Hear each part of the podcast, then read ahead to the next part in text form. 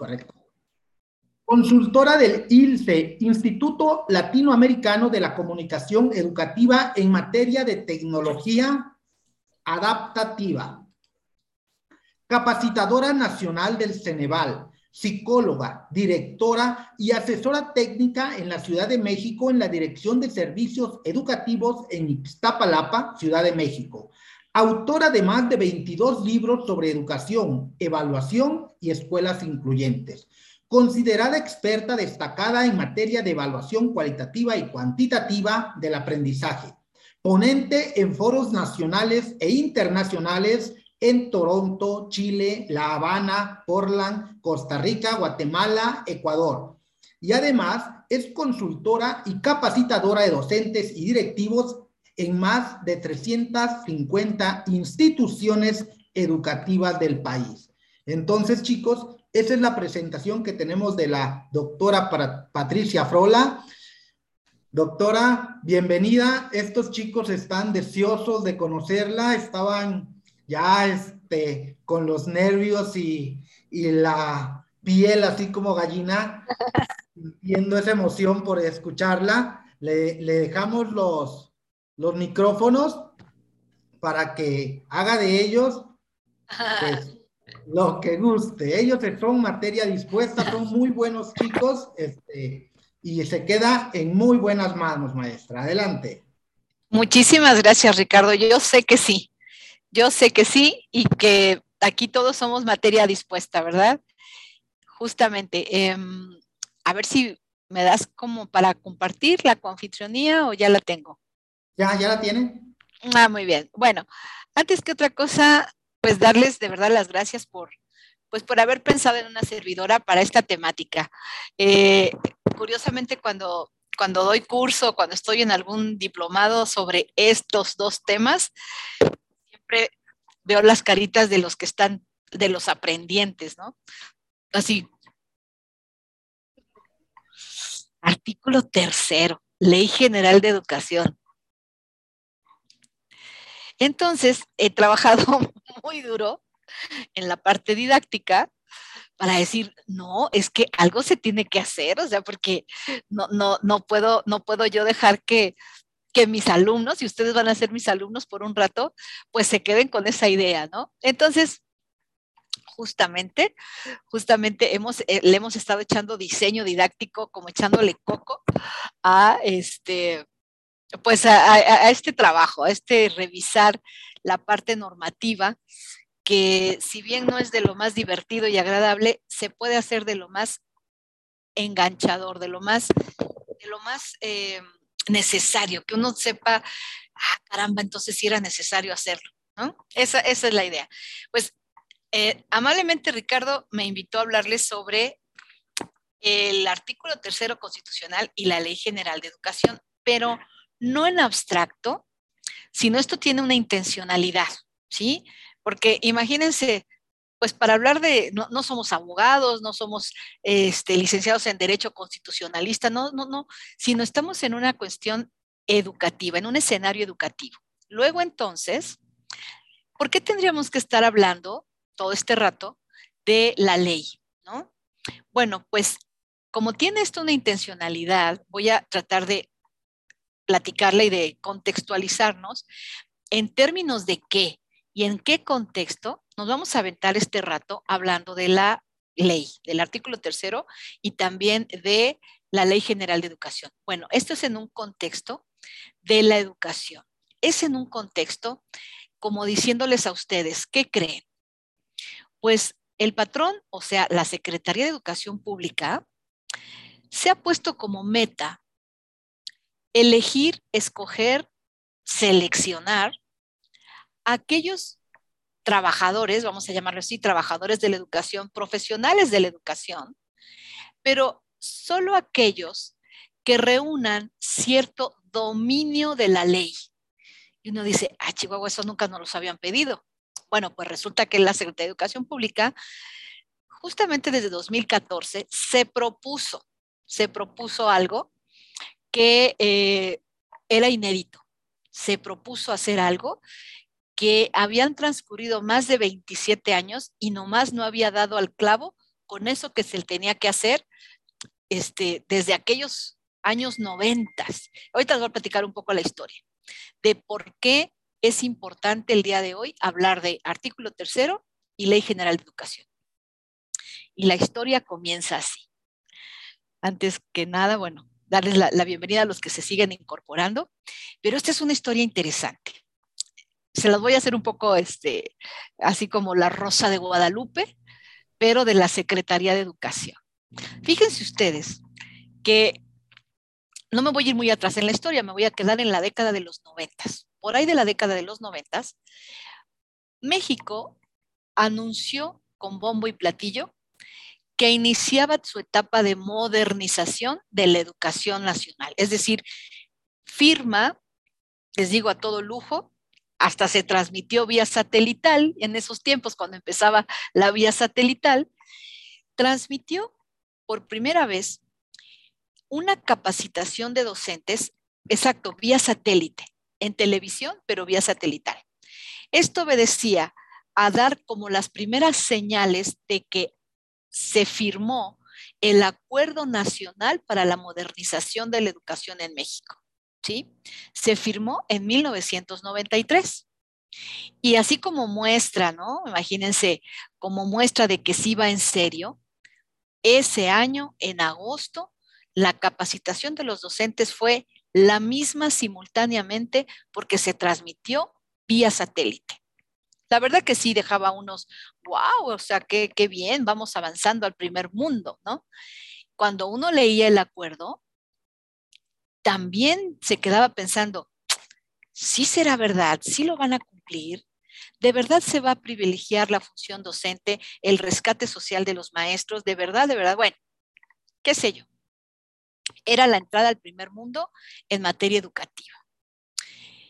Desafortunadamente, pues solo quedó en un sueño guajiro, porque llegamos a la década de los 2000 y exactamente me instalo en 2010 y resulta que no había pasado nada de lo prometido en aquel Acuerdo Nacional para la Modernización de la Educación en México.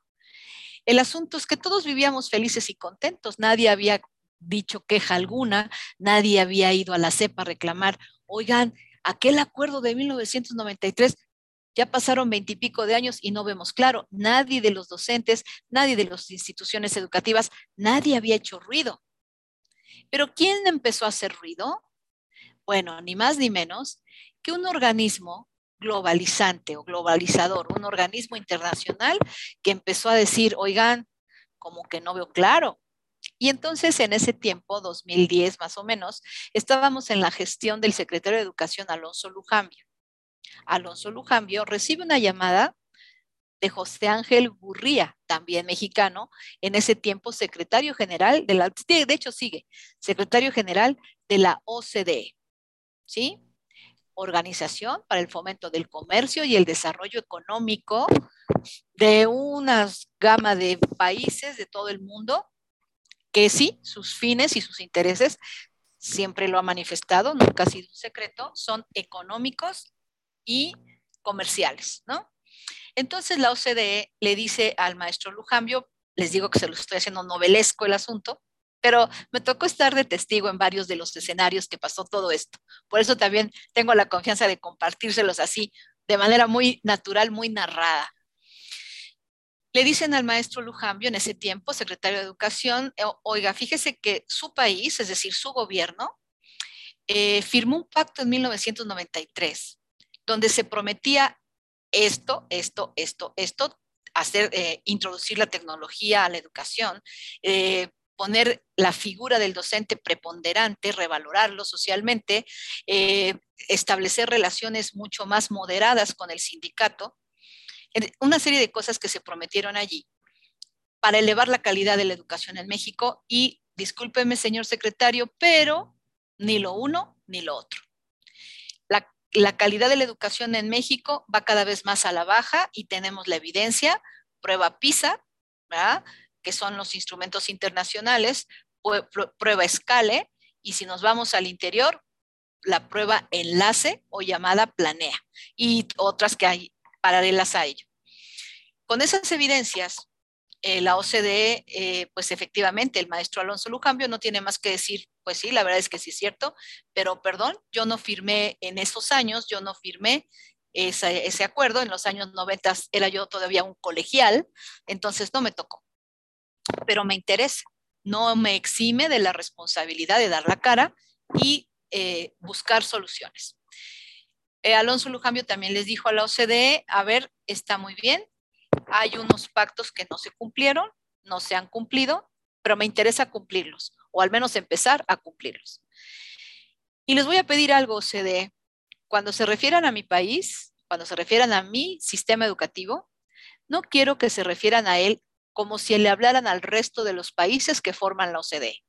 Quiero que cuando hablen o sugieran o, o den alguna pauta, sea con la investigación en las manos, con evidencia desde la investigación real y de campo para que acepte yo alguna recomendación de ustedes. Si me van a hablar igual que le hablan a todos los restos de países de Centroamérica y de Sudamérica, simplemente no estoy de acuerdo y no lo acepto.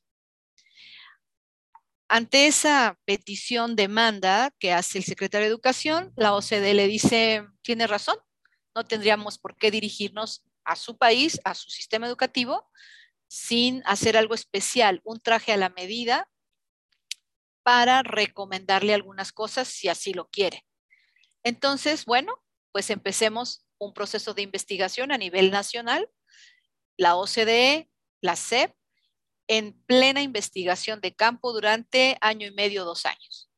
Como resultado, como resultado de esa investigación actual eh, de campo auténtica, sale un documento que maestros, maestras, igual de importante que lo que les voy a hablar hoy del artículo tercero, igual de relevante que la Ley General de Educación vigente, resulta ese documento. No hizo mucho ruido, pero nosotros los que estamos muy metidos en el ámbito educativo le hemos llamado las 14 profecías de la OCDE para elevar la calidad de las escuelas en México.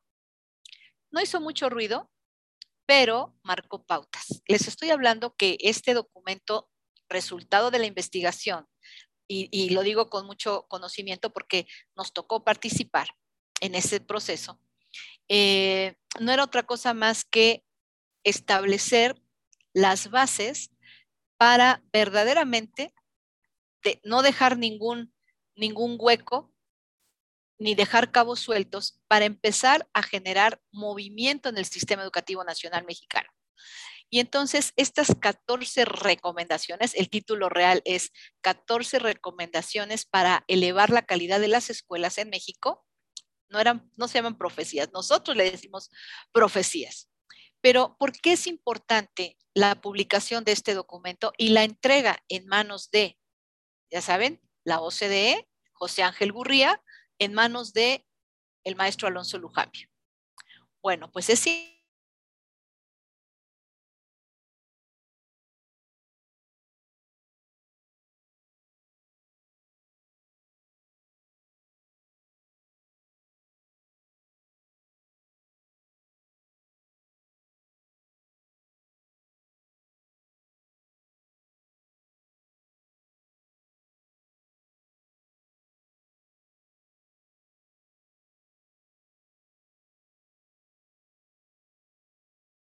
el referente.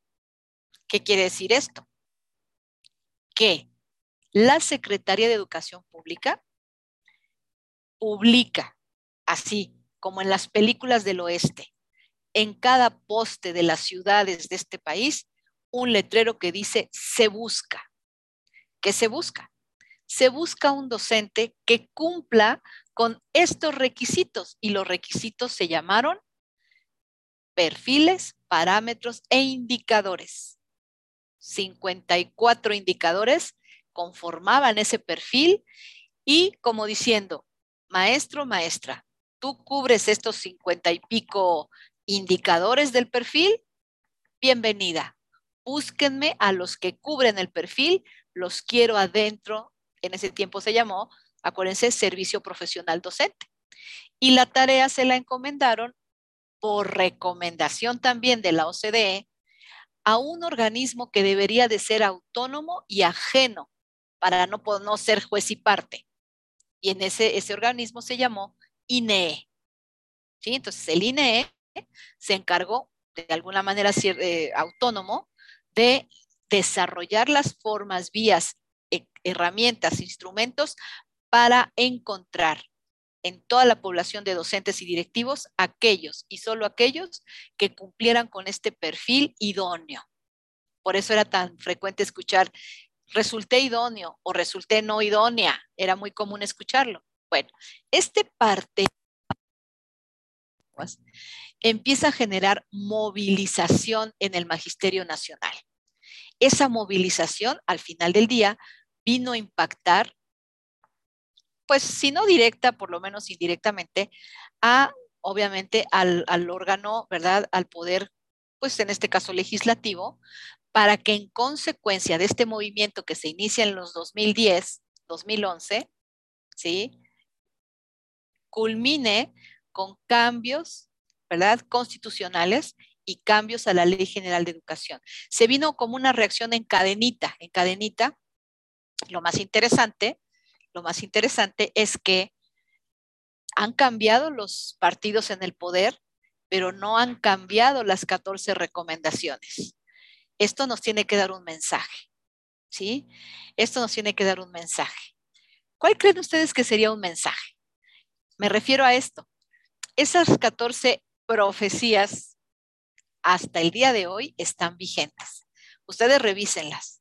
Y si alguien ahorita quiere googlear, porque ustedes son nativos digitales, quiere googlear y me comparte en la pantalla ese documento que se llamó 14 recomendaciones de la OCDE para mejorar la calidad de las escuelas y lo presenta ahorita aquí frente a nosotros, yo acá lo tengo.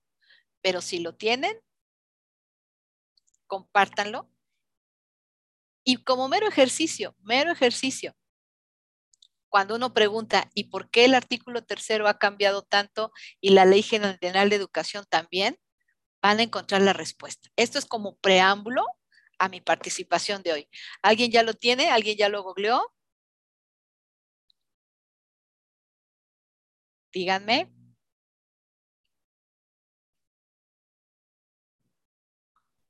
Vamos, estoy en eso, maestra. Sí, sí, tómate tu tiempo, tómate tu tiempo. No hay prisa.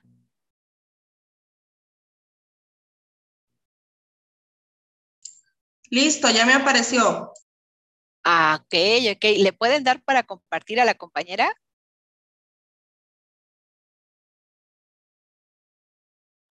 ¿Quién será que hable de nuevo? A ver. Para ubicarla.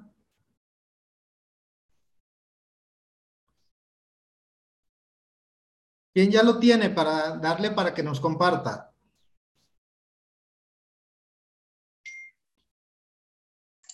Hola, soy Sheila Ríos. Ah, ah Sheila, pues, comparte. Compártenos. Ok, ¿ya, ¿ya tiene para compartir, Sheila?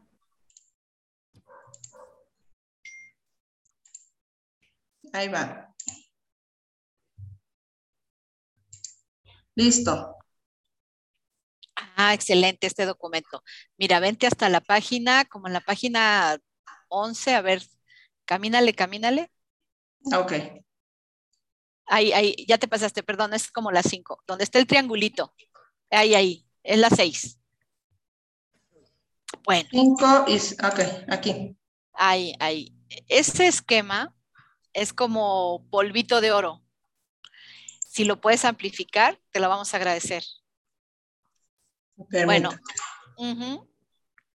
Ay, no sé dónde. Eh, a veces con tus dedos. Allí está un signo de más, mira, arriba. Ok. Ahí. Ahí, ándale. Bueno. Estas son las recomendaciones que nos da la OCDE. Cuando dice el número uno, que está en letras claritas, dice definir la enseñanza eficaz, justo le están diciendo, a ver, Sep, ¿cómo es posible que no tengas definido el marco de la buena enseñanza? Las características sí o sí que debe tener un docente para que tú lo aceptes en tu sistema. O sea, que tú agarras parejo, agarras de chile, mole, pozole, de dulce. No, no, no, no, señor. ¿Quieres calidad en las escuelas? Elige mejor al perfil de los maestros. Ponte a trabajar en ello. Y entonces, por ahí de los 2012, a marchas forzadas a sacar los perfiles de docentes, o sea, cómo deben, claro, lo que no contaba la SEP porque ni siquiera lo sabía. Bueno, maestros, sí les puedo decir que ni siquiera se sabía cuántos maestros existían en las nóminas, y que ni siquiera el sindicato lo sabía. Cuando le preguntan a la maestra Elba Esther Gordillo, ¿y cuántos maestros están agremiados? No supo ni siquiera contestar la señora. Pues imagínense el lío que fue hacer perfiles para cada modalidad docente que existe en nuestro sistema. Entonces, bueno, pero a jalones y empujones salió ese perfil docente, salió a relucir, se publica 2014, pero vean, es la, es la sugerencia número uno de la OCDE para la SEP. La número nueve, que también está en letras claritas, dice definir la dirección escolar eficaz. Pues es ese llamado. Oye, quieres que sean directivos, pero que sí sepan hacer su papel, que realmente lleven a, a, las escuelas a buen puerto, pues pon un perfil, o sea, ¿qué perfil necesitas para esos directores y directoras. Si no tienes ni siquiera el referente, si no tienes el parámetro de decir, ah, este va a ser un buen director, ah, esta es una buena maestra, esta es una buena directora, si ni siquiera tienes con qué evidenciar eso, pues por eso estás perdido, México. Bueno, ahorita a lo mejor seguimos perdidos, pero ya es por otras razones. Eh, la número dos, atraer a los mejores aspirantes profecía que se cumplió y sigue vigente. Ahora se concursan las plazas, por eso hoy están aquí ustedes, ¿no? Y el, maestro Ricardo les está invitando a estos procesos. La tres, fortalecer la formación inicial de los docentes en las normales. ¿Sí? Se hizo incluso una reforma curricular en 2012 a la escuela normal y vinieron otra, otras. Mejorar la selección docente. Claro, mejorarla procesos más abiertos, transparentes y no el típico dedazo o padrinazo, ¿no? O le heredo la plaza a mi hija, a mi hijo. Esos hábitos malísimos que dañaban muchísimo al sistema, la OCDE tuvo que venir a señalárnoslo y maestros hasta el día de hoy están vigentes. Eh, me causa cierta, cierta conmoción y se las comparto. O sea, o sea, cuando un partido del, en el gobierno en turno porque aquí ya transitamos PRI, PAN y hoy Morena, ya transitaron varios partidos y estas 14 recomendaciones no han sufrido cambio alguno y se cumplieron cabalmente como profecías gitanas se han cumplido y hasta el día de hoy están vigentes. Así que cuando escuchamos de fuentes partidistas N decir, no quedará ni un punto ni una coma, o vamos a reformar, a ver, a ver, espérame, por afuerita el cascarón, pero la esencia y la raíz sigue intacta. Ejemplo, hasta el día de hoy está vigente el enfoque competencial en el plan de estudios y los programas vigentes, ¿cierto? La currícula vigente está enfocada por competencias. ¿O alguien le han informado que ya no es válido trabajar bajo el enfoque competencial? ¿Alguien tiene ese dato? No, ¿verdad? ¿Qué quiere decir? Gobiernos man, gobiernos vienen, partidos van, partidos vienen, y los ejes rectores que no son nacionales, sino que son líneas de acción internacionales, sobre todo de los países firmantes a estas organizaciones globalizantes o globalizadas, no se mueven. Entonces dices, ¿quién manda a quién? ¿Quién regula las acciones educativas en nuestros países, específicamente en el nuestro? Interesante, ¿ok? Bueno, abrir todas las plazas a concurso, crear periodos de inducción y de prueba. O sea, vas a estar de prueba y alguien debe estar asesorándote como un tutor cuando ingresas al servicio docente. Evaluar para ayudar a mejorar. Profesionalizar la formación y la asignación de plazas a los directores. No me dejarán mentir, directores aquí presentes. Apenas hace un año tuvieron que pagar hasta un curso, ¿verdad? En media superior, los maestros y generalmente los directivos tenían que, tuvieron que pagar un curso de su bolsillo para poder eh, al menos aspirar o concursar esas plazas, ¿no? En la evaluación vertical, el proceso de promoción vertical, en fin, en fin, son cosas que se establecieron en este documento y que siguen vigentes, ¿no? Fortalecer el liderazgo instruccional en las escuelas. Bueno, hoy día se escucha muchísimo que los directores deben transitar de las funciones administrativas 100% a el liderazgo académico, es decir, deja de estar llenando papeles y formatos y ya ponte a vigilar que los niños aprendan, ¿no? Es la tendencia actual. Pues de aquí viene, de aquí viene. Esta, este empuje, estas, estas pautas que dicta este órgano, que es un regulador internacional de los procesos educativos en varios países, pero el que nos importa hoy es México. ¿Ok? Si quieres este, dejar de compartir, fortalecer la participación social, crear un comité de trabajo, evaluar para ayudar, bueno, léanlas, léanlas cuando puedan y van a entender por qué entonces ya también en la parte legislativa se empiezan a mover desde esos años, 2012 a la fecha, se empieza a hacer un caldo de cultivo, dicho sea de paso, que en estos primeros años de 2014 a 2018 más o menos, eh, pues eran, eran procesos donde todavía existía ese riesgo de, vas, ¿no? El famoso eh, punitivo, ¿no? El proceso punitivo, de que si no das el nivel y si no resultas idóneo, pues se hablaba de un cese o se hablaba de una reprimenda o se hablaba de un cambio de funciones, en fin, tenía un sentido eh, vaya, creo que lo que no supieron hacer es el procedimiento. Los modos y las formas fueron verdaderamente erróneas en esas administraciones primeras, pero al final fueron empujando, empujando, empujando a lo que hoy tenemos, Y en ese empujar y empujar, casi, casi poner contra la pared, pues llegan al plano constitucional algunos cambios, ¿no? Y entonces ahora sí, una vez que está en la Constitución, ahora sí, ni cómo hacerle, ¿no? Muchos fenómenos que se daban, pues como usos y costumbres normales, porque además tendemos a normalizar las cosas, hoy día, al tener rango constitucional, se tienen que desnormalizar, se tienen que quitar, se tienen que erradicar. ¿Por qué?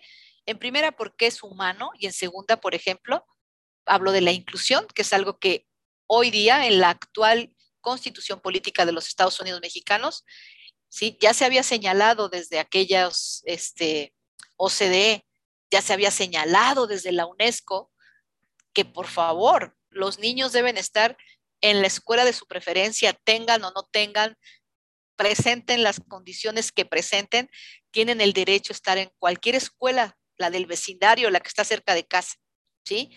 Pero no lo habíamos entendido hasta que a raíz de tanta pugna, tanto empuje, pues ya, ahora sí se moviliza la parte legislativa y lo pone a rango constitucional, ¿sí? Y entonces de ahí parte, con todo este preámbulo, con todo este preámbulo, eh, es por eso que hoy nos tocaría ver qué cosas en el artículo tercero constitucional cambiaron, ya les dije el origen, y cambiaron para bien de los alumnos, alumnas, y cambiaron para que los maestros actuemos en consecuencia. ¿Para qué se reformó el artículo tercero, que es el que nos compete? Pues para ver si ahora sí lo seguimos, porque si algo nos ha hecho no salir del tercer mundo, maestras, maestros, es nuestro desapego a la legalidad. Quiero ser muy clara en esto. Cuando preguntan, oye, ¿por qué seguimos saliendo mal en PISA, salimos mal en, en Planea, salimos mal en CISAT, salimos más en, desde a cualquier supervisión, salimos mal. Y ahora, pues como ahora tenemos el, pretexto, échale la culpa a la pandemia, pues peor todavía. Pero hay cosas que una vez que suben a rango constitucional, uno podría decir, ah, qué alivio, ahora sí se van a cumplir. Pero no, maestros, en México no pasa así. En México no es así de fácil, así de línea directa. En los países de primer mundo sí.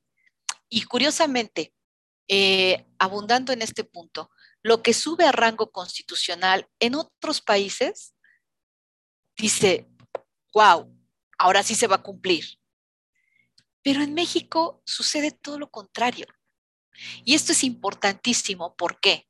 Porque si en algo se puso énfasis en este, en este modelo de qué maestro quiero que esté al frente de los niños, niñas, jóvenes y adolescentes, se puso énfasis en que sea un maestro y una maestra que actúen alineados a la ley, es decir, que, se, que trabajen con apego a la filosofía, a la ética, a la legislación vigente, a los principios humanistas y que demuestren que son capaces no solo de conocer la ley, sino de aplicarla en su desempeño cotidiano. Y esto está plasmado en el dominio número uno del perfil docente, del perfil directivo y del perfil de cualquiera que nos dediquemos a la cuestión educativa. Por eso la importancia, por eso el preámbulo, de dónde viene todo esto. Pongo el ejemplo de la inclusión porque es de las cosas que más difíciles han sido o más, más utópicas han parecido desde la década de los noventas que se prometía hasta el día de hoy. Y el día de hoy, desde 2019, la inclusión subió a rango constitucional y ustedes respóndanme. ¿Se cumple? Sabemos que no.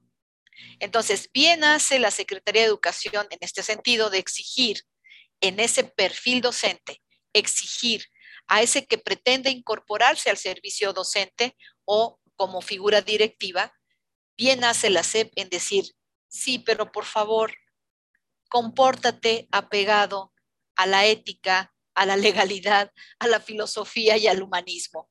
¿sí? Bien hace en pedirlo. Porque si desde 2019 está en el rango constitucional y hay escuelas, hay situaciones donde no se cumple, pues bueno, necesita ahí un refuerzo. No solo necesita que esté en rango constitucional, hablo por ejemplo de la inclusión. No fue suficiente que esté en rango constitucional. Entonces, a ver si con el empuje de también ponlo en el perfil docente requerido para pertenecer al sistema, agrégalo ahí a ver si así ya se cumple. ¿Sí observan el sentido? Entonces, esto es muy, muy interesante. Es el trasfondo. ¿Para qué? ¿Para qué yo docente necesito saber qué dice el artículo tercero constitucional y necesito en consecuencia saber qué dice la Ley General de Educación? Como cultura general está súper. Como cultura general, un maestro, una maestra cultos, con dominio de temas universales para que tengan buena charla, está excelente pero más que nada y más que otra cosa, para que se cumpla cabalmente lo que esos niños, niñas y adolescentes tienen derecho. ¿Sí? Bueno, pues voy a empezar a compartir, si me permiten, este, compartir pantalla.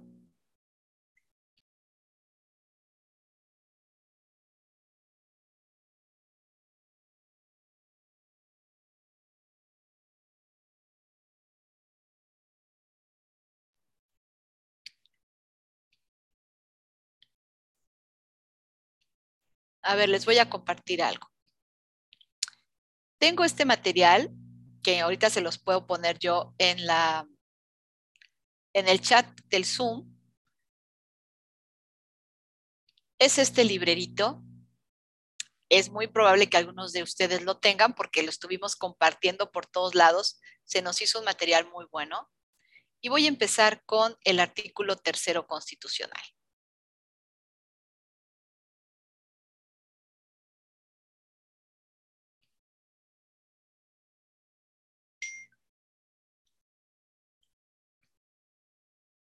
¿Sí se ve? Sí, sí se ve. Ok.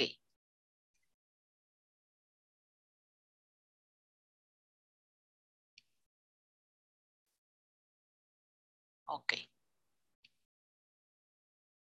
Bueno, pues aquí está.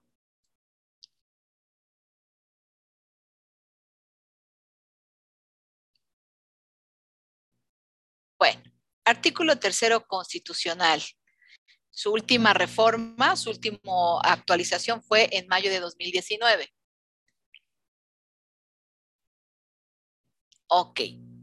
Haciendo una síntesis, o sea, rescatando nada más como las ideas principales para no meternos, no se me espantes, no, no voy a poner el texto original porque se me duermen, pero logré como entresacar las ideas principales también para que ustedes tengan este material y aquellos que van a estar en el proceso de, en los procesos de UCICAM, pues ya lo, lo tengan como sintetizado para que se lo aprendan rapidito. Ok, primero que nada es el derecho a la educación y qué conforma, esto es interesante, ¿qué niveles conforman la educación básica y qué niveles la media superior? A ver, Inicial, preescolar, primaria y secundaria conforman la educación básica. Ojo, educación inicial, porque esa es pregunta de examen de UCICAM. ¿eh? Educación inicial, es decir, antes del preescolar, en las últimas reformas, y ya en esta lo reiteran, desde maternales, los, centros de, los centros de desarrollo infantil eh, están considerados como educación inicial. Entonces, están ya dentro del sistema ¿eh? de educación básica conforman la educación básica. Y la media superior, todas en su conjunto, pertenecen a la educación obligatoria. La educación superior se habló de que iba a ser también obligatoria, pero está aún en proceso. ¿Ok? Entonces, cuando hablamos del sistema de educación obligatoria, estamos hablando, observen ahí, desde, desde cuál a cuál. Den un segundo.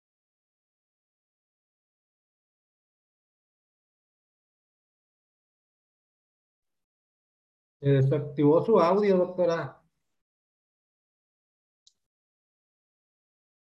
Dijo que le dieran un segundo, que le dieran un segundo, dijo. Se ocupó. Perfecto. Correcto, pidió tiempo la doctora. Ah, ok, perfecto. No, aquí estoy.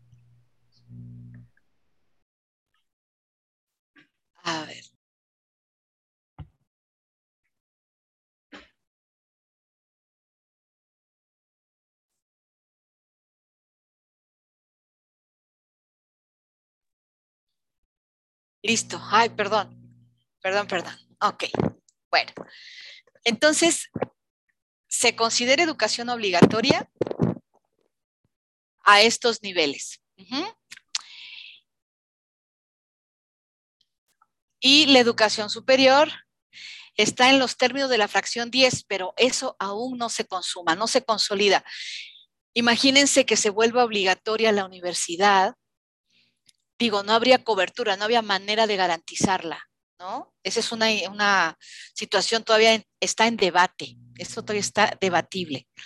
Como quiera la educación media superior, con tantas modalidades que existen de educación media superior, eh, ha sido una tarea titánica y aún no se concluye.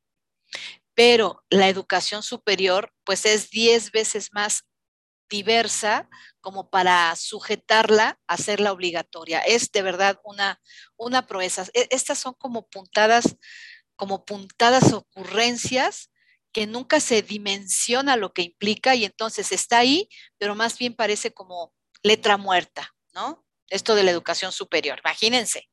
Imagínense la UNAM, imagínense el Politécnico renunciar a sus autonomías para sujetarse a la obligatoriedad, ¿no? Que yo creo que este, esta administración ya lo tiene en la mira, pero bueno, no, todavía no se descara. ok. La educación se basará en el respeto irrestricto de la dignidad de las personas con un enfoque de derechos humanos y de igualdad sustantiva. Ok. Cuando empezamos a ver cosas en las escuelas y dices, ¿de verdad hay un respeto irrestricto? Dices, bueno, tenderá a desarrollar armónicamente todas las facultades del ser humano y fomentará en él a la vez el amor a la patria, el respeto a todos los derechos, las libertades, etc. Ok. Bueno, los agentes fundamentales del proceso educativo y, por tanto, se reconoce su contribución a la transformación social. Ojo con este apartado. Los agentes fundamentales del proceso educativo está plasmado en el tercero constitucional, son las maestras y los maestros los que contribuyen a la transformación social, a la mejora de condiciones de aprendizaje y educativos de los niños, niñas, adolescentes y jóvenes, son las maestras y los maestros. Se los enfatizo porque es pregunta de examen. Observen ese párrafo. En algún lado dice madres y padres de familia. Observen bien. ¿Verdad que no dice? Entonces, cuando dice, mira, estos reprobaron, no aprenden, no aprenden las fracciones, les voy a poner en la boleta que no aprobaron, no lograron aprender lo que tenían que aprender, pero esto es culpa de que sus papás no apoyan a la escuela. Sus papás no cooperan conmigo, que soy la maestra del grupo. Y tú dices, a ver, a ver, a ver. Los papás son agentes fundamentales de este proceso. ¿Te firmaron algo? No, ¿verdad? Entonces, cuando tú digas, o cuando te pidan, vaya, cuando te pregunten en el proceso de UCICAM, porque ahí hay un reactivo de eso, ¿sí? sobre los agentes fundamentales del aprendizaje y del proceso educativo en la escuela, y uno empieza a nombrar a los padres, a los familiares, a los miembros de la comunidad, bueno, hasta el de la tienda de enfrente lo quieren meter en el proceso, pues obviamente que no. ¿En qué parte dice? ¿Ok? Y somos muy dados a eso. Somos muy dados a eso. No, señora, es que usted no coopera, no me manda las tareas, no se pone con él a repasar las fracciones. Espérame, pues que la señora es experta en fracciones. Con trabajos a veces las mamitas y los papitos. Leemos el libro vaquero, con trabajos. Ahora imagínate, que tú los estés considerando en tan magna y constitucional tarea. O sea, ¿cómo? Bueno. Un segundito.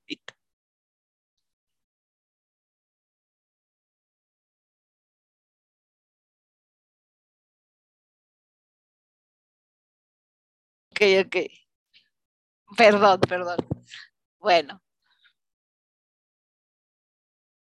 Bien, dice, tendrán derecho a acceder a un sistema integral de formación y de capacitación y de actualización. Ojo, maestros, ojo, porque aquí está, aquí está la médula de este asunto.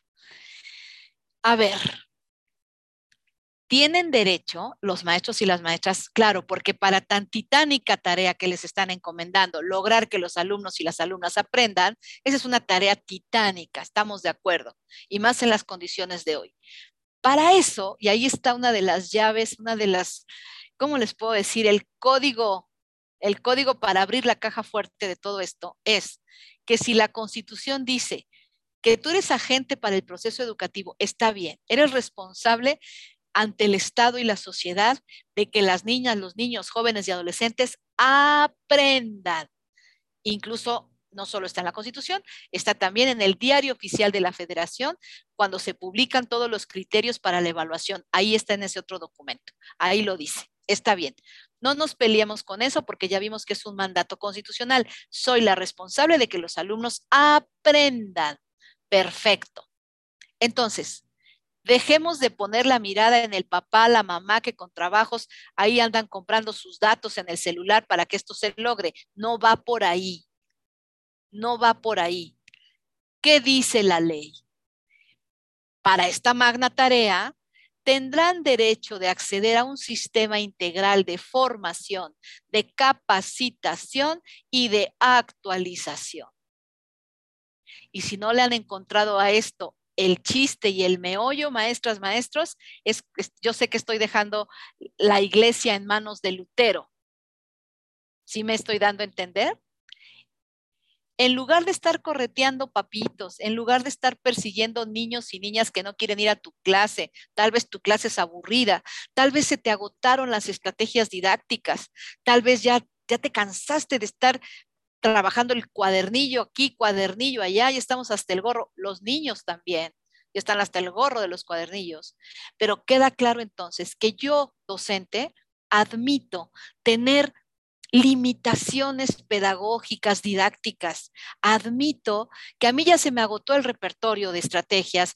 Yo, yo no sé trabajar por proyectos aún, tampoco sé trabajar la diversipedagogía, tampoco he encontrado cómo trabajar em, el ABP o el ABF, aprendizaje basado en fenómenos, aprendizaje basado en casos. No, no, yo todavía no sé cómo es esto de la planeación situada, no lo sé perdón, me dicen que debo evaluar con rúbricas y escalas estimativas, no sé hacerlas, ¿sí?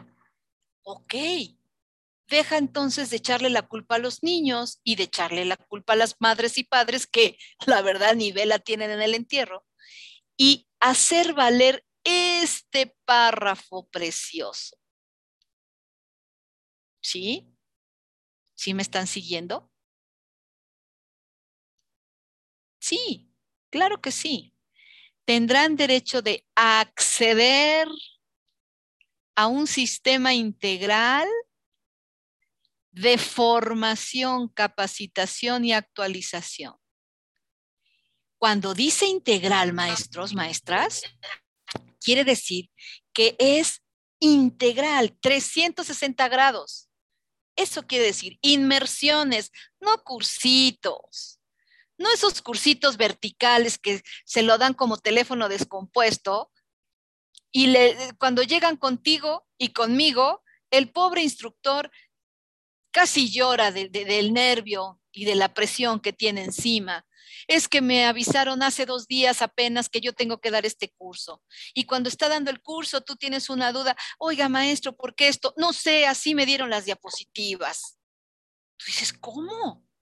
¿Ese es el nivel? Esa es la calidad de capacitación que me dan, pues ¿cuándo quieren entonces que implemente cuanta estrategia innovadora? ¿Y cuándo voy entonces a lograr que mis alumnos se interesen en mi clase si estos son los cursos que me dan? Cuando mis niños ya me están preguntando, maestro, ¿por qué no nos hace una gamificación? Maestro, ¿por qué no trabajamos aula invertida con los cursos que me están dando? Cuando yo pido esas nuevas tecnologías y no me dan nada, cuando el colectivo docente tiene que buscar sus propias formas, como el día de hoy ustedes aquí, para capacitarse de calidad, cuando la constitución dice que es un derecho de ustedes. Vaya, no quiero decir que no, que, no vengan a nuestros cursos, ¿verdad? ¿Verdad, Ricardo? No quiero decir eso, porque al final siempre van a tener la opción. Pero ojo con esto, maestras, maestros, es un derecho constitucional que les den capacitación integral, o sea, un sistema, no cursitos aislados ahí al sin ton ni son. Sistema integral de formación, capacitación y actualización. Y resulta que hasta son cosas distintas. Debe haber espacios para la formación, distintos de espacios para la capacitación, más cosas procedimentales, más cosas habilidosas, y actualización. Lo que ya sé, nomás modernízamelo. Son procesos distintos y ustedes respóndanme, ¿qué curso tienen? Ojo con eso. Bueno, por lo pronto los que están aquí ya la libraron porque este sí es un buen curso. la admisión, promoción, reconocimiento del personal, ajá, que ejerza la función docente, directiva, de supervisión se realizará a través de procesos de selección. Esto está súper porque la idea es que dejen de ser dedazos. Esto está súper porque la idea es dejar de ser, eh, pues, la herencia de plazas, ¿no? La onda tan, voy a decir la palabra, tan descarada que teníamos una década atrás, ¿no? De que de a dedazo, de a padrino, de, de, de compra sindical, qué sé yo lo dijo la OCDE antes que la Constitución. Interesante, ¿ya vieron? Lo dijo la, OCDE en sus 14 recomendaciones, lo dijo mucho antes que la Constitución. Pero ya lo dijo, al fin ahí está. ¿Ok? Las disposiciones del sistema para la carrera de las maestras y los maestros. Sí, hicieron un cambio constitucional para poder cambiarle el nombre, el nombre que tenía la administración pasada Entonces aquí se queda comprobado que eh, pasamos, ¿cómo le llamaban? De la mal llamada. Dios mío, pero creo que pasamos a la peor planeada, o sea, de la mal llamada a la peor planeada. Pero bueno, vamos a, se la damos por, por buena. En ningún caso se afectará la permanencia. Esto es una innovación, porque la anterior legislación hablaba de que si tú no salías en los niveles deseables o idóneos, afectaba tu permanencia. De hecho, así se llamaba la evaluación, ¿se acuerdan? Evaluación para la permanencia. Entonces quería decir que había quien sí iba a permanecer y había quien no iba a permanecer. Ok, esto es una, eso es un, es un, es un buen punto. Tiene sus pros y sus contras. El hecho de que ya no se va a afectar la permanencia en el sistema educativo ocasiona fenómenos humanos, fenómenos que son de naturaleza humana, maestros. ¿Y por qué no hablar de ellos? Si a mí me dicen que si no te aplicas a evaluarte y que tu evaluación salga bien, va a afectar tu permanencia, quiere decir que en algún punto puedes arriesgarte a salir, a que te cesen, a que te quiten de la función, ¿sí? A afectar tu permanencia. Vimos el fenómeno. No, hombre, pero si me puse a tomar cursos, a buscar libros, ahora sí, por primera vez abrí el acuerdo 592, lo leí por primera vez porque, claro, estaba en riesgo mi permanencia. Y eso pasó entre 2014 y 2018. Una movilización impresionante. Miren, los que somos viejitos y tenemos más de treinta y pico de años en el sistema educativo nacional, nos dimos cuenta. ¡Wow! 2015, 2016, 2017, hasta 2018, como nunca. Estos directivos supervisores ahora sí buscando cursos por todos lados, buscando los documentos, buscando bibliografía, juntándose en círculos de estudio, manitos, hay que juntarnos para poder pasar la evaluación. Inédito, maestras, maestros, inédito. Llámenle temor, llámenle preocupación, llámenle interés por mejorar, lo que gusten, pero el movimiento en México fue real. Sí, sí, se afectaba la permanencia había riesgo de cese, había riesgo de salir del sistema si no pasabas ese proceso de evaluación. Y así se le llamaba, ¿eh? evaluación del desempeño docente. En este otro, en esta nueva administración, con estos cambios constitucionales del 2019, aquí sí dice que ya no se va a afectar la permanencia. Perdón, pero los que podemos ver el fenómeno desde afuera, notamos otra vez cierta apatía, cierto desgano, cierto, ay, pues es voluntario, ay, pues de todas maneras voy a quedarme con mi sueldo, ese nunca me lo van a mover, nunca. Vemos ahora esa, esa, nuevamente esa actitud que ya se había eliminado un poco. En ningún caso se afectará la permanencia. ¿Qué te está diciendo? Es como cuando te dicen, estudies o no estudies, saques buenas notas o no saques buenas notas, ahí te va tu beca. Es muy similar esto. Pero bueno, aquí está, esto es lo que hay. Ok.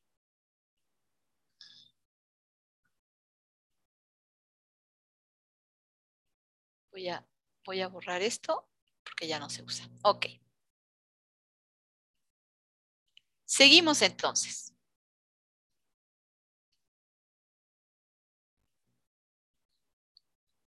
Hay un apartado en el artículo tercero que habla sobre los planteles educativos. Ojo, tomen nota, tomen nota para exigir, exigir derechos constitucionales, tomen nota también porque son preguntas de examen. ok. El Estado va a garantizar que los materiales didácticos, la infraestructura educativa, su mantenimiento y las condiciones del entorno sean idóneos y contribuyan a los fines de la educación palabra constitucional. Entonces, cuando dices, ¿quién se tiene que hacer cargo del aseo, de que haya conserje, de que haya jabón, detergente, escobas? ¿Quién? El Estado. Y ahí vemos a los directores, directoras desesperados pidiendo cooperacha hasta de su propio bolsillo, comprando el detergente, el pinol, las escobas, contratando conserjes de manera personal o privada. Bueno, yo tengo información que las directoras hasta su propio personal de servicio, que su propio domicilio, los invitan un día o dos a su escuela para asear sus instalaciones, cuando la constitución es clara. Entonces, ¿saben cómo el desconocimiento también genera malos hábitos, no? Ok, ahí está. La infraestructura educativa, el cableado, el drenaje. Cuando los baños son un asco, y sabemos que hay escuelas así. Ahí están los directores haciéndose que, una kermés, una mañanita mexicana para pagar al plomero, cuando ahí dice la ley y es clara. Ahí está. Sí, se puede buscar la contribución, la gestión. La gestión va a ser la palabra mágica, pero aquí hablamos de obligación y garantía. Interesante, ¿verdad? Bueno, momento de hacer un alto pequeñito y no sé si, eh, este, Ricardo, podemos leer algunos comentarios de los maestros presentes. Claro que sí. Vamos. Vamos a ver qué, qué tenemos por acá. Buenas tardes, buenas tardes, buenas tardes. ¿Por qué no dejan la política para otros foros? Juan, eh, la política es inherente al ser humano. Todo lo que digas, todo lo que yo diga, todo lo que no digo, todo lo que digan ustedes o todo lo que callen todos ustedes, todo es mensaje político. Ok, perdón, Ricardo, si es que quería yo responder esta. Adelante, adelante. Sí, sí, sí, adelante, qué gusto, Javier, wow. Eh, pregunta, en el marco de la nueva escuela mexicana aparece la evaluación en el 2030, ¿cómo se llama? ¿Cómo, cómo? En el marco de la nueva escuela mexicana aparece la evaluación en el 2030, ¿cómo se llama? De Katia. Ah, pero no es de, no es de la nueva escuela mexicana, es de la UNESCO. Sí, ¿verdad? Sí. Es el plan a 30 años, es el plan a 2030 del desarrollo de la educación en los países firmantes, pero es de la UNESCO. Sí. No, no es de México ni del gobierno mexicano, ni menos de la 4T, no, Dios mío. De aquí a 2030. Si les comparte el librero, Ah, con todo gusto. Ah, voy a hacerlo. Voy a hacerlo. Adelante, si quieres otro comentario en lo que veo lo del librero. Tengo, tengo una duda con lo de educación inicial. ¿Ya se considera obligatoria porque tenía entendido que no y que los papás decidan llevar o no a sus hijos? Ah, son dos cosas distintas. Es obligatoria, pero no es punitiva. Quiere decir que es obligación de los padres llevar a los hijos de educación, los que son de edad maternal, edad lactantes, en los centros de desarrollo infantil, pero, pero, eh, eh, perdón, no a los lactantes, a los maternales. Pero al no ser una ley punitiva, es ejercer su derecho, pero si no lo ejerce, no hay punición, no, hay castigo, no hay sanción está considerada ya dentro del sistema de educación obligatoria. Tiene la obligación el Estado de ofrecerla y el padre de familia tiene el derecho de ejercer el poder llevarlo a una estancia, ¿verdad? A cargo del sistema de educación básica. Pero al no ser punitiva, no hay sanción para que a quien no lo lleve. ¿Sí? ¿Ok? el, el, librero lo voy a compartir por, por el chat del Zoom. Ah, pero oh, creo que no tengo facultades para, es que no soy anfitriona, ¿verdad? Y, para compartirlo.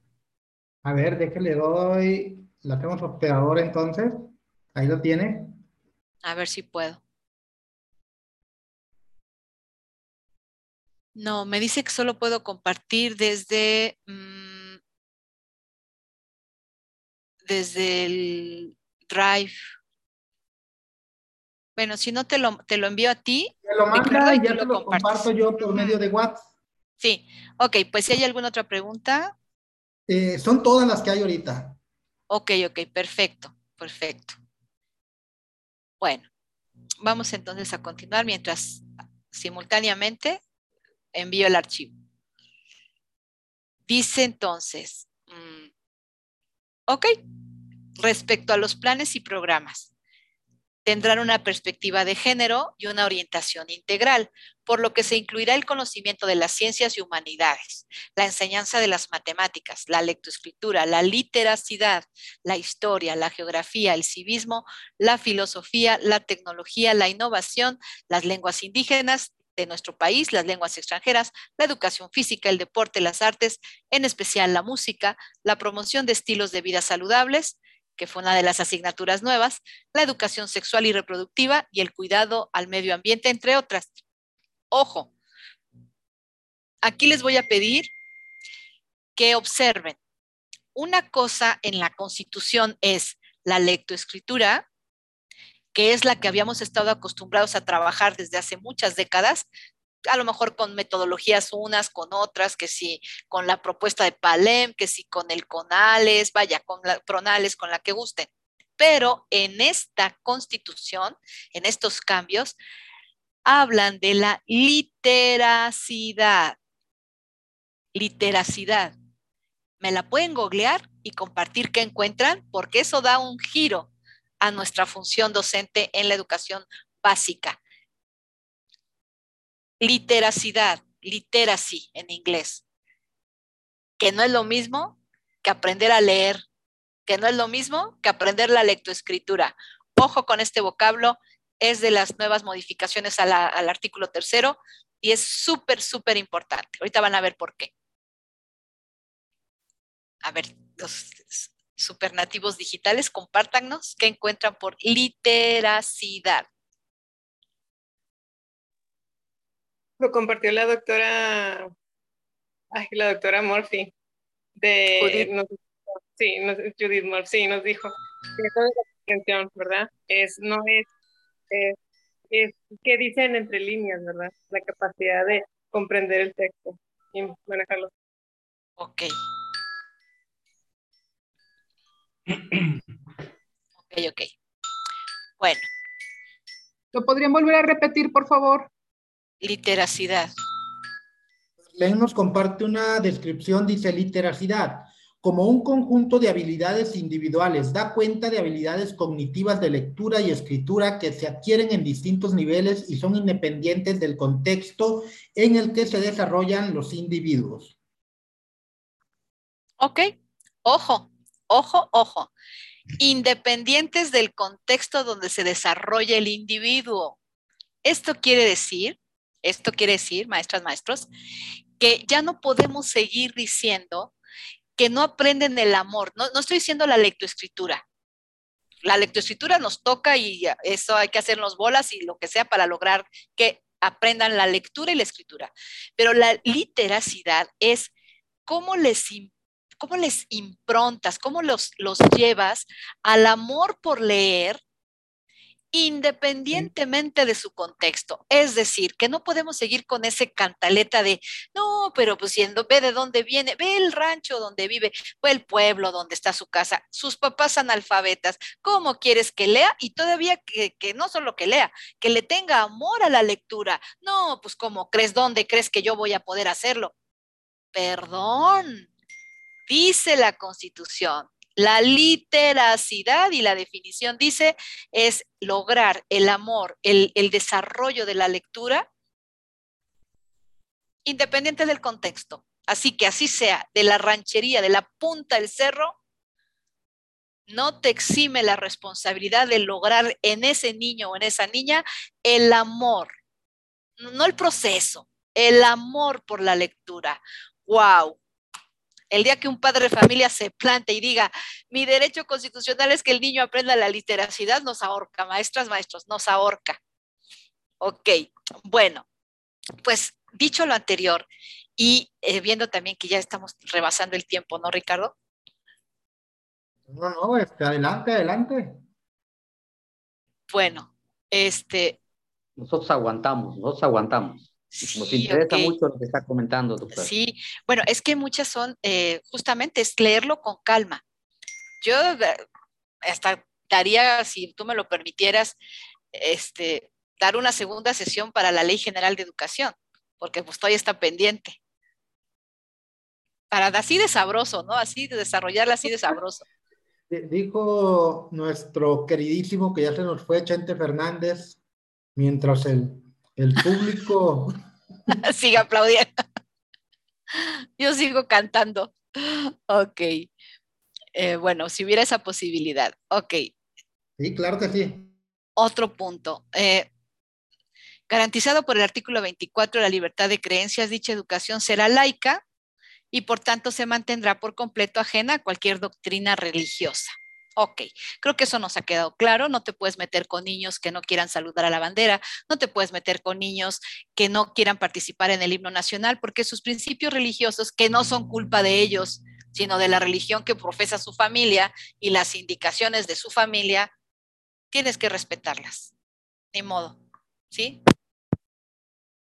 Eh, La diversidad y el respeto a las diferencias va a privar por encima de cualquier regla o reglamento escolar. Ujú. En la fracción segunda nos habla de que el criterio que orientará la educación se basa en los resultados del progreso científico, que no lo escuche el señor presidente, porque bueno, a veces como que no nos da este asunto, ¿no? No va mucho con el progreso científico, luchará contra la ignorancia y sus efectos, las servidumbres, los fanatismos y los prejuicios. Será democrática, será nacional, contribuirá a la mejor convivencia humana. El inciso D se derogó. Será equitativo en las escuelas de alta marginación y en las zonas indígenas. Será inclusivo y se realizarán ajustes razonables. Hago un paréntesis, un montón de reactivos en la evaluación de UCICAM están en estas pequeñas frases. Ojo con esto. Ojo con esto. Será inclusivo, o sea, incluyente, la educación tiene que ser incluyente y ahí dice, se realizarán ajustes razonables. ¿Saben el término ajustes razonables, maestras, maestros? Está en la Constitución.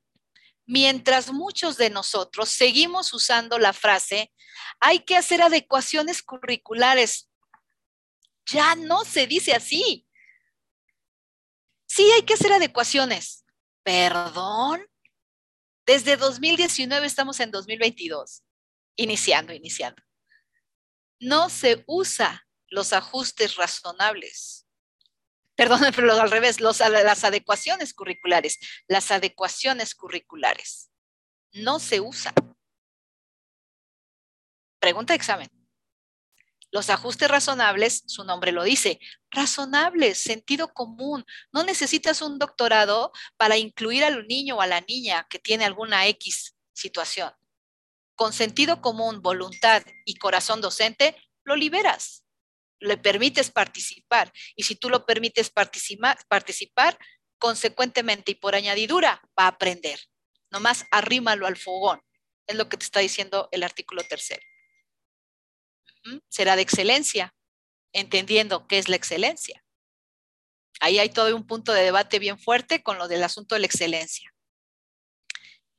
Ok, y la fracción cuarta, toda educación que imparte el Estado será gratuita.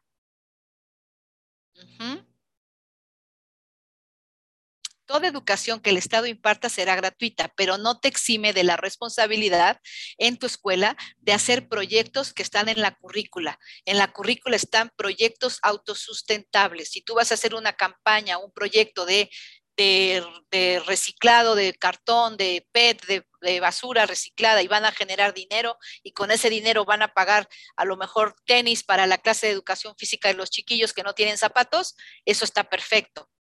¿Sí? son proyectos autosustentables que no contravienen con que la educación es gratuita. Toda persona tiene derecho a gozar de los beneficios del desarrollo de la ciencia y la innovación, y el Estado apoyará la investigación e innovación científica, humanística y tecnológica y garantizará el acceso abierto a la información.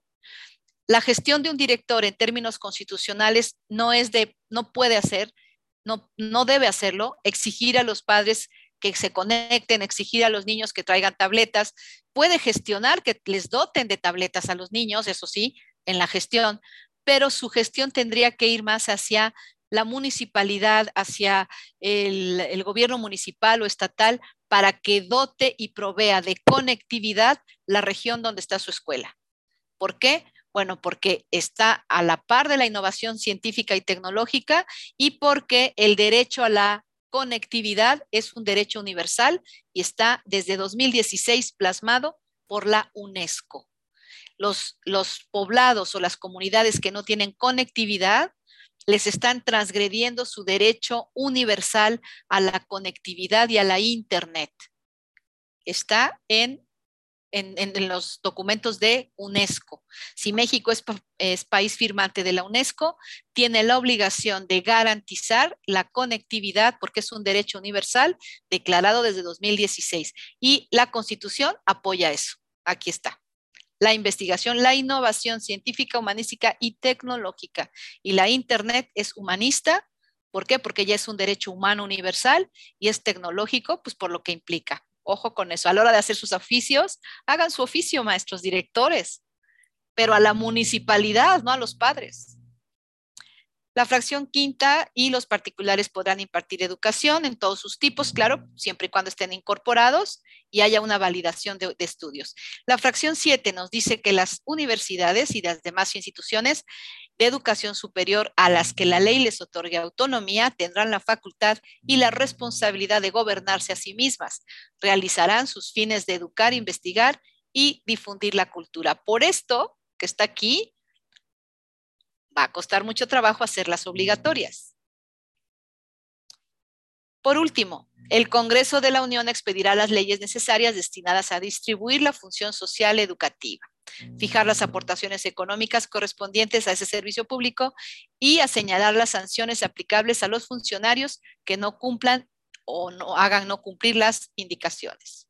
Fracción novena, el Sistema Nacional de Mejora Continua. Justo este es el organismo que va a verificar la calidad de la capacitación y formación continua de docentes, que hoy día brilla por su ausencia. Todo esto tiene que hacer el mejor edu y yo no he visto que dé luz. ¿eh? Emitir lineamientos, proponer coordinación, sugerir elementos de mejora, generar justo la capacitación, corre por cuenta del mejor edu y no han dicho esta boca es mía, ¿cierto? Bueno, por último, eh, la obligatoriedad de la educación superior corresponde al Estado. Las autoridades federales y locales establecerán políticas. Esto es lo que no se ha hecho. Ya está en la Constitución, pero los estados y las autoridades locales no han, no han podido, no han podido manejar esta situación. Y con eso termino mi participación de hoy. Ricardo, pues te cedo el micrófono si hay alguna duda, pregunta. Pues chicos, este, bueno, este, no, pues agradecerle, doctora, este, por este, este tiempo que nos destinó en relación al tema que, que, estábamos viendo. No sé si alguno, eh, con base a, a, la exposición de la, de la doctora, tenga alguna pregunta que quiera hacer, puede activar su micrófono o ponerlo aquí en el chat de Zoom para que la podamos leer. Adelante, chicos. Ricardo. Adelante. Hola, buenas tardes. Hola, maestra Patti, ¿cómo estás? Hola, hola. Sí, sí, sí. Buenas tardes, Lupita. Yo nada más retomar porque ahorita en los comentarios eh, hacían la, la, pues, la observación de que se dejaran los temas políticos para otro, o la política para otro momento. Creo que esa es la parte que como docente nos tiene que quedar muy claro, la función que tienen el hablar ahorita, por ejemplo, de la Ley de General de Educación, del artículo tercero y de todos los documentos que nos rigen, que rigen nuestra función a veces los docentes queremos dedicarnos o queremos, nos enfocamos eh, a la función de grupo y creemos que lo que es la parte política no nos compete. Pero yo pondría ahí un mensaje, o sea, la parte política, la política educativa, mucho de, las decisiones o mucho de la línea que marcan en, la tarea educativa, pues uno de esos es lo que nos tiene ahorita aquí en esos espacios de, de formación. Tenemos que entender que esta lectura de los, la, historia política, que esta lectura de los documentos normativos, que son políticas a final de cuentas o son resultado de esas políticas, son parte de nuestra función y que las tenemos que asumir. Son tediosas, como le decía la maestra Patti al inicio, mm, son este, a veces se nos dificulta entenderlas, pero tenemos que entenderle es, o, o encontrar el sentido de esta parte política y cómo rige nuestro trabajo y lo que marca la pauta de nuestro trabajo en los documentos. Son pesados la lectura de estos, de estos documentos, pero tenemos que hacerlos inertes a nuestra propia trabajo, no solamente lo pedagógico y lo didáctico, también tenemos que reconocer la parte normativa de estos documentos que, surgen de una política y que es el docente nos resistimos. Por eso en el examen en ocasiones nos va mal en esta parte porque nos hacen preguntas de estos documentos normativos traducidos en acciones prácticas de en, en qué afectan. Y yo hablo de la experiencia. Cuando está uno en grupo o cuando está más alejado de esto, dice, bueno, vamos a leer, no, no, no, pero la ley general de educación no, déjame, voy a lo que me dice el programa. Le debo de dar la igual de, igualdad de, uh, el mismo nivel de importancia lo debo retomar porque va a marcar lo que, lo que viene en mi función. Y al momento hablando de evaluación, en el examen me van a hacer preguntas de estos documentos, pero me los van a poner como una traducción de lo que puedo ver yo en la práctica y tengo que entender y darle sentido a estas lecturas de estos documentos. Me parece muy importante, muy clara esa forma de, hacerlo ver, porque como docentes tendremos que apropiarnos también de esta parte de la, de la, la parte política que al maestro no nos gusta, pero que está ahí. Sí, entonces, solamente eso y pues bueno, muy atinada la forma en que uno puede ir, ir haciendo esta uh, unión o este entretejido de lo que me dice la parte desde lo político, desde estos documentos normativos, desde estas leyes tan difíciles de leer y cómo lo puedo ir entretejiendo con lo que yo realizo en las aulas, cómo lo puedo reflejar, qué me marca, qué me, cómo lo puedo incluso aprovechar para saber desde ahí cómo argumentar el trabajo con mis padres de familia y determinar o delimitar qué me corresponde y hasta dónde puedo hacerlo. Exactamente. Muchas gracias, Lupita. No sé, ¿alguien más? Una pregunta que dice, doctora, si el examen vale 30 puntos y son 100 reactivos, aproximadamente, ¿qué tanto peso tendrá en la evaluación vertical? Si la, si la, eh, perdóname, ¿cómo, cómo, cómo dice? ¿Cuál porcentaje? Si el examen vale 30 puntos y son 100 reactivos, aproximadamente, ¿qué peso tendrá en la evaluación vertical? A ver, si tiene 100 reactivos, hacemos una regla de 3. 100 reactivos es a 30%, o 30 puntos, perdón. 100 reactivos es a, a 30 puntos, como 50 reactivos, pues esa va a ser, van a ser 15 puntos. Correctos, ¿eh? Hablo de correctos. Sí, porque hay que tomar las ponderaciones de los otros factores que van a evaluar. Eh, no, los, no, siempre van a ser 30 puntos y los otros factores, el que más se le acerca a los 30 puntos es el de la antigüedad, que también pesa 30 puntos. De resto, todos están por debajo, 20 y 15 puntos. O sea, aquí hay algo muy interesante, y a lo mejor con esto cierro mi participación. Es muy interesante eh, el hecho de que los factores que te dan menos de 30 puntos, no los puedes mover, no los puedes cambiar. De hecho, la mayoría no los puedes cambiar. Tu antigüedad ya está hecha, no la puedes cambiar. Eh, tus estudios, eh, a lo mejor este, intercambios, tu, tus eh, currículum, tu, todos los factores que están allí ya están dados, no los puedes cambiar en este momento. El único que te puede dar un factor de ventaja o de diferencia es el examen. Toda, toda la apuesta, la mayor apuesta está dada al examen. Prepárate en cuanto al examen. Es el único elemento que te puede dar una gran diferencia. ¿Sí? La antigüedad, quien no tiene más de 35 años de servicio, pues no va a tener 30 puntos, va a tener menos. ¿Sí? el posgrado, los posgrados, los doctorados, las maestrías te dan puntos. Un doctorado te da 15 puntos, una maestría te da 10 y, y una especialidad te da 5. Pero ya ahorita no vas a cursar ahorita una maestría, una especialidad de aquí a que hacen la evaluación, ¿cierto? Entonces, el elemento que te va a dar la diferencia que aspiras o no es el examen. La apuesta grande es el examen. Ujú. Ok. Y es donde se va a marcar la diferencia. Sí, y es lo único que está en tu mano, es lo único que está en tu control, es lo único que está en tu mano. Los demás no están en tu mano. Yo precisamente eso cuestionaba que la antigüedad tuviera tanto peso, porque pues es un factor que no podemos nosotros controlar, como usted dice, que ya está asignado. Entonces, yo lo veo mi caso, ¿no? O sea, yo digo, soy una buena estudiante, puedo capacitarme y, y sacar los 30 puntos, pero de antigüedad tengo cuatro años, o sea, ahí estoy perdiendo básicamente 25 puntos, que es mucho para estar en, en- en los, en los puestos más altos, ¿no? Entonces sí te desanimas, pero dices, bueno, va, ¿no? O sea, hay que, ah, como dirían, hay que rifarse, ¿no? Pero pues sí, a mí se me hace injusto por esa parte. El- la cuestión de la antigüedad, nada más. Sí, sí, pareciera injusto, pare- pareciera injusto. Al final, mira, en un proceso de evaluación, el, el proceso de evaluación no es justo o injusto, es lo que es injusto a veces o justo son las decisiones que se toman a partir de la evaluación. Eso es lo que a veces es injusto. La evaluación no. El patrón tiene la potestad y la facultad de asignar el puntaje que se le venga en gana. Por eso es el patrón que te contrata. Injusto es las decisiones a veces pésimas que toman después de que hay resultados ya. Eso es lo que da coraje. No la evaluación, la evaluación ya está dada, son estos factores, ya te lo avisaron, te enteraron a tiempo y en forma, estás enterada, estás en el entendido, así va a ser el proceso, ta, ta, ta.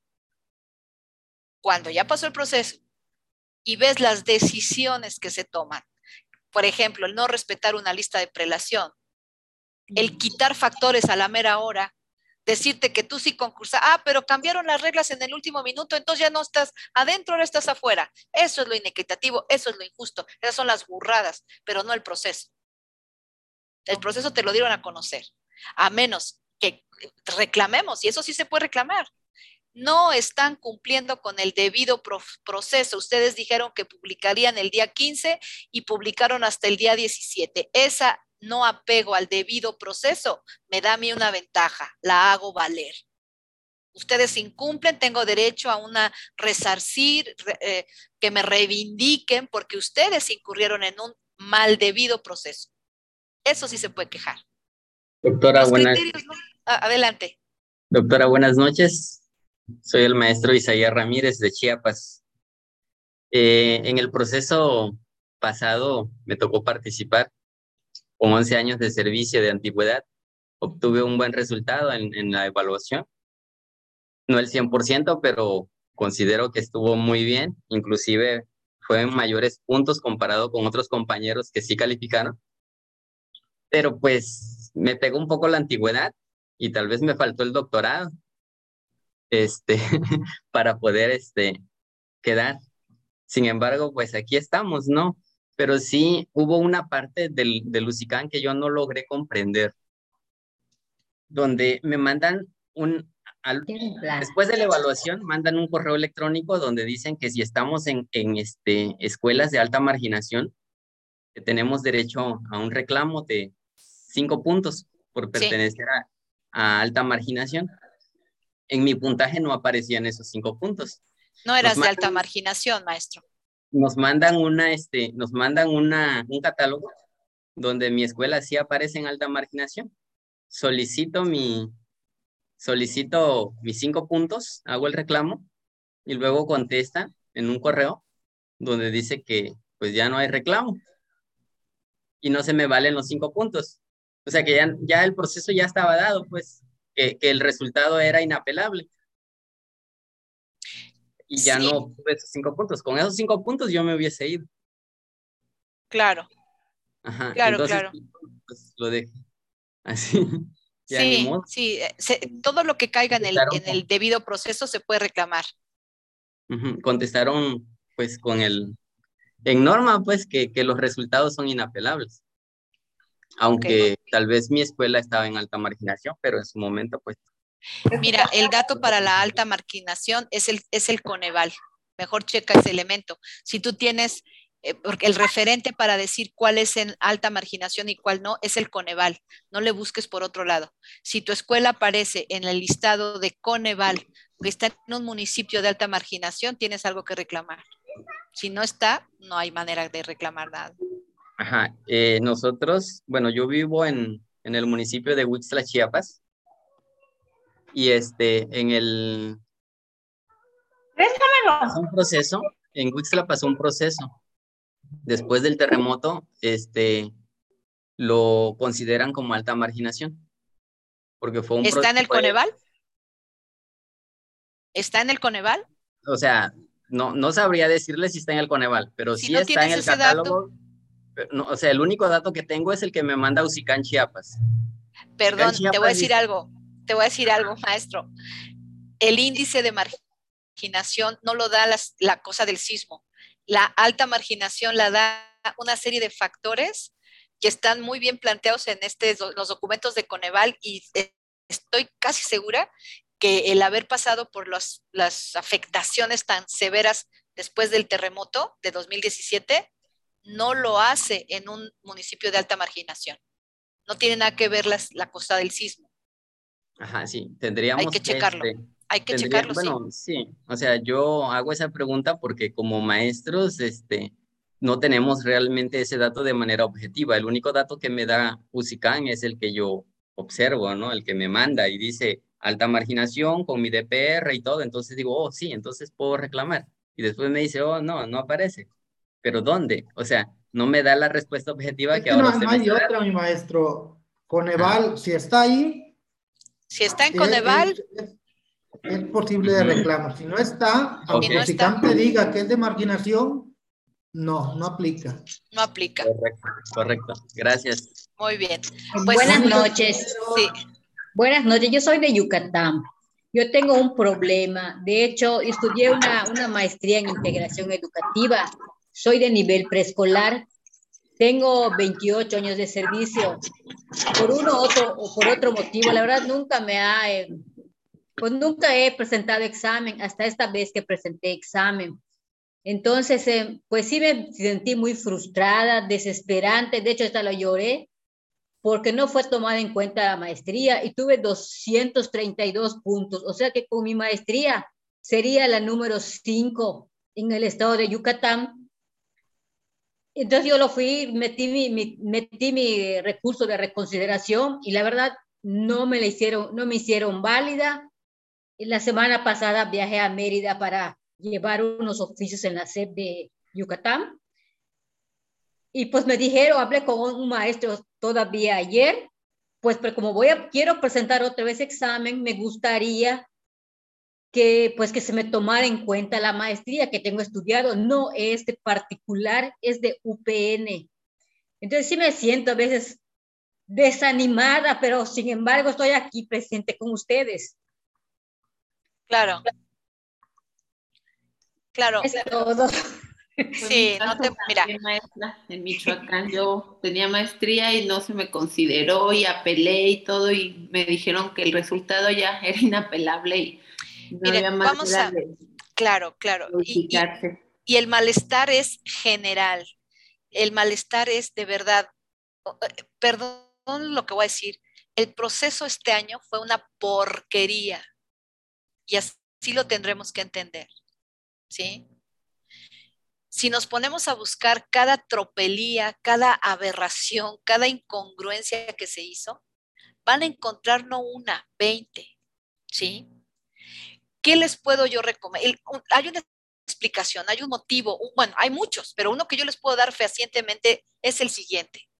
Trataron de liberar el control de los procesos evaluativos, de que los controlara la federación por falta de presupuesto, por la austeridad republicana, por lo que guste, flojera, lo que guste, le cedieron el control a la autoridad educativa local.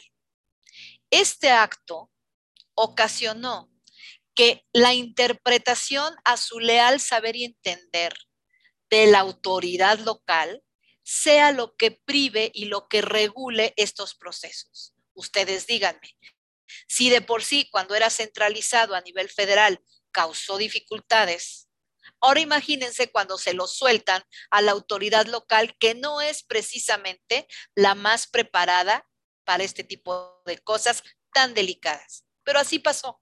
Entonces, espérense la mayor cantidad de tropelías, la mayor cantidad de inconsistencias y cosas absurdas que pudieron haber pasado.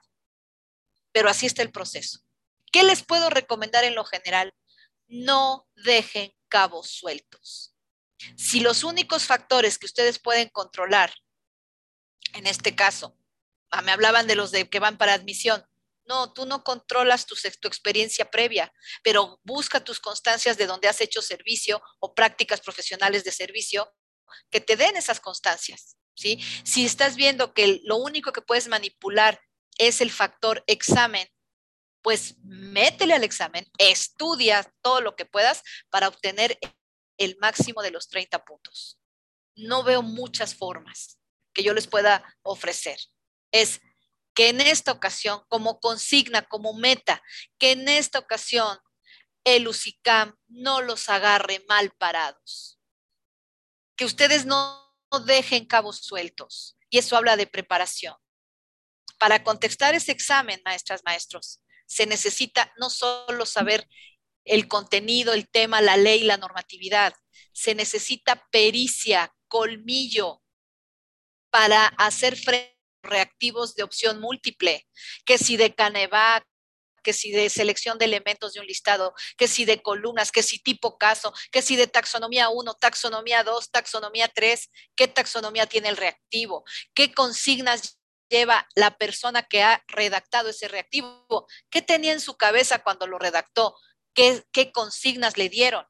No les des pistas, los distractores deben ser sutiles, no obvios, no, no absurdos. Los distractores no deben darle pistas al evaluado. Si ustedes saben esa parte, se, se ponen más, como más a la defensiva del contraatacante y ustedes dirán, ¿y por qué va a ser mi contraatacante o mi atacante quien elaboró el bendito reactivo? Pues porque están entrenados para ello, maestros. Fui capacitadora de elaboradores de reactivos en Ceneval durante siete años yo daba las consignas a los elaboradores. Por ahí en mi, en mi currículum, en mi ridículum, por ahí lo leyó el maestro Ricardo. Capacitadora en Ceneval. ¿Qué se les instruía a los elaboradores? Cuidado y dejes una pista suelta para que adivinen. Nada de Tin Marín, de Dopingüe. El que sabe va a encontrar la respuesta. El que estudió, el que lo aprendió. El que no sabe, no lo leyó y no lo aprendió, no la va a encontrar porque están están preparados para redactarlo de tal manera o de tal otra manera los reactivos. Es todo un, es todo un mundo la elaboración de reactivos. Métanse un poquito a eso. Ahí les puedo recomendar dos, tres libritos que tienen que ver con eso. Así se llama un libro que es de nuestra autoría, por cierto, si me permites, Ricardo. Adelante, se llama adelante. Cómo enfrentar exámenes de opción múltiple. ¿Sí? Ese es el libro. Y lo van a encontrar en, dice, si les damos un taller, Ricardo, yo encantada, de este tipo de temas. Entonces, este lo encuentran, si me permiten, en esta página.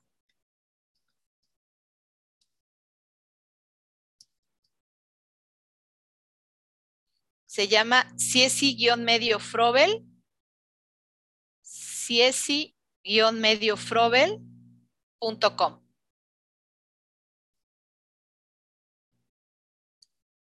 Ajá, ahí lo encuentran. Es una tienda virtual, ahí lo pueden descargar. Así se llama, cómo enfrentar reactivos de opción múltiple.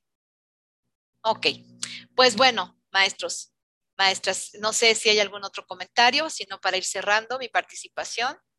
Último, cerramos con Mónica Quintero, creo que tiene la manito levantada desde hace ratito. Sí, Mónica. Y con ella cerramos. Sí, este, buenas tardes. A mí me gustó mucho la manera de abordar el tema, doctora, porque desde la capacitación del año pasado, el doctor Ricardo nos hacía mucho énfasis en que nosotros hiciéramos la diferenciación clara entre lo que dice, por ejemplo, el artículo tercero y lo que es la realidad. Entonces me gustó muchísimo la manera en la que usted abordó. Esto dice la ley. Sin embargo, nosotros sabemos que, por ejemplo, la obligatoriedad de la, de la educación superior no es un hecho en nuestro México. Sin embargo, el artículo tercero lo dice. Entonces, a nosotros nos hacía mucho el énfasis la maestra Lupita y el doctor Ricardo eso. Hay que saber lo que la ley dice y diferenciar de lo que en realidad sabemos que está pasando y tener claro qué es lo que me está preguntando el examen. No me está diciendo, ¿tú qué opinas? ¿Tú cómo lo ves? ¿Se lleva a cabo? Nos está preguntando lo que es en realidad. Y yo siento que usted tomó esa dinámica en su exposición y me gustó mucho la manera porque fue una forma muy em, espontánea de hacernos entender qué se dice y qué se hace. En, en lo personal le agradezco mucho esa parte y pues sí, en realidad soy una de las personas que con el, con el doctor Ricardo comentábamos después del examen, fue una aberración toda la situación que vivimos y a pesar de eso estuvimos en buenos lugares, pero pues el presupuesto no dio. Sin embargo, eh, fue una experiencia buena y aterradora por el hecho de, de la cuestión que, que vivimos por la situación de Lucicam. Sin embargo, pues aquí estamos, la experiencia ya nos quedó y creo que ya a pesar de no haber logrado el objetivo el año pasado, pues ya llevamos una ventaja de que ya sabemos un poquito más de cómo se van a venir las cosas. Gracias. Exactamente, Mónica. Lo que no nos mata nos hace más fuertes. Exacto. Entonces, así vamos. No, hombre, ya vamos a estar súper fuertes. Qué panchos pantera ni qué nada. Sí, sí, sí. Pues mil gracias. Les digo, eh, encuentran el libro, me siguen preguntando en ciesi-medio Frobel, medio frobel.com. Si quieren, me lo manda en, el, en, en WhatsApp y ya yo se los comparto en el Ah, grupo a ellos sí, claro. para que los que gusten ya lo puedan. es- Ah, aquí está. Dice lo que no mata engorda, también es cierto. Ok, pues mil gracias, Ricardo, gracias por tu, por tu invitación. Yo aquí de mil amores y pues hagamos cosas, maestros, no nos quedemos quietos. Dicen por ahí, el que se mueve no sale en la foto. Eso aplicaba antes de la pandemia. Hoy es el que se mueve va a salir en todas las fotos y se va a hacer viral. Nos vemos pronto. Muchísimas gracias, doctora. Muchísimas gracias, chicos. Este, excelente tarde de aprendizaje. Muchos están en sus casitas disfrutando, viendo videos, Face, TikTok, comentando publicaciones. Sin embargo, ustedes están haciendo el esfuerzo por ser unos de los primeros lugares en las evaluaciones. Les agradezco su tiempo, doctora Patti. Este, muchísimas gracias por su participación y nos vemos el día sábado, que es la siguiente sesión. Por nuestra parte, es todo. Que tengan muy bonita noche, que la disfruten, cuídense y nos vemos el sábado, chicos y chicas. Gracias. Buenas noches, doctor.